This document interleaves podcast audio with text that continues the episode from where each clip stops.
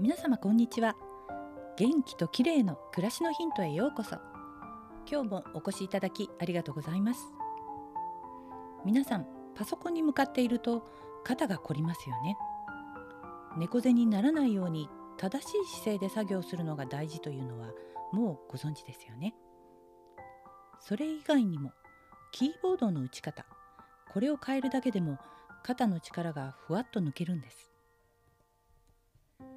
今日は肩が凝らないキーボードの打ち方のコツについてお話ししたいと思います。皆さんキーボードを打つ時親の敵を打つみたいに大きな音を立てていませんか？私も昔から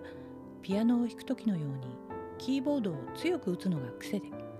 カタカタと大きな音を出しがちなんです。でもこれは肩や首が緊張する大きな原因なんだそうです。疲れない体を一気に手に入れる本の著者藤本康さんによるとキーボードを打つ時にはキーボードと指の間に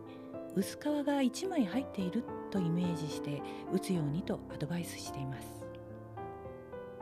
薄皮を1枚入れる感覚を持つと皮膚感覚が活性化して必要以上の力で押すことがなくなり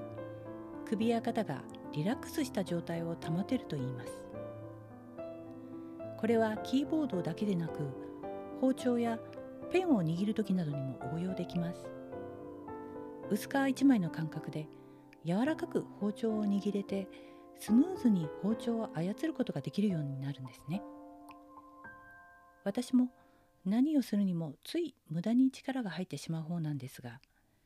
外の世界と柔らかく接するために薄皮1枚の感覚を日常生活のいろいろな場面で取り入れようと思います。皆さんもキーボードを打つ時どんな音を立てているのか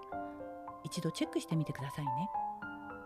今日はキーボードを打つ際の薄皮1枚の紅葉についてでした。